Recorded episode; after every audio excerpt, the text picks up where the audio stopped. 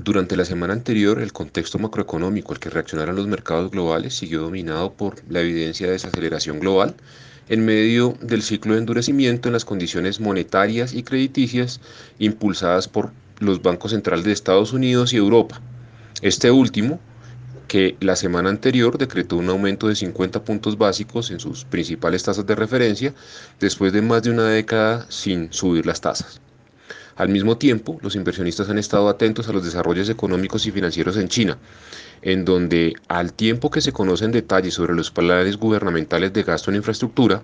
se tienen noticias de problemas en el sector financiero relacionados con la coyuntura del mercado inmobiliario. En términos generales, los principales índices de renta variable cerraron con avances. En Estados Unidos se observó un avance medio de 2.8, mientras que en Europa y en Asia se observaron variaciones de entre el 2 y el 4%. Con contadas excepciones, las cotizaciones de las principales materias primas reportaron nuevos retrocesos en sus niveles, en donde se destacan las variaciones del precio del crudo. Por ejemplo, el WTI reportó una variación del menos 7% y eh, un índice compuesto de granos reportó una variación negativa del 5%. Esto está relacionado con la evidencia de desaceleración de la economía global, pero también en respuesta a los anuncios de la implementación de un corredor liderado por Naciones Unidas para facilitar la exportación de granos y fertilizantes provenientes de Rusia y Ucrania.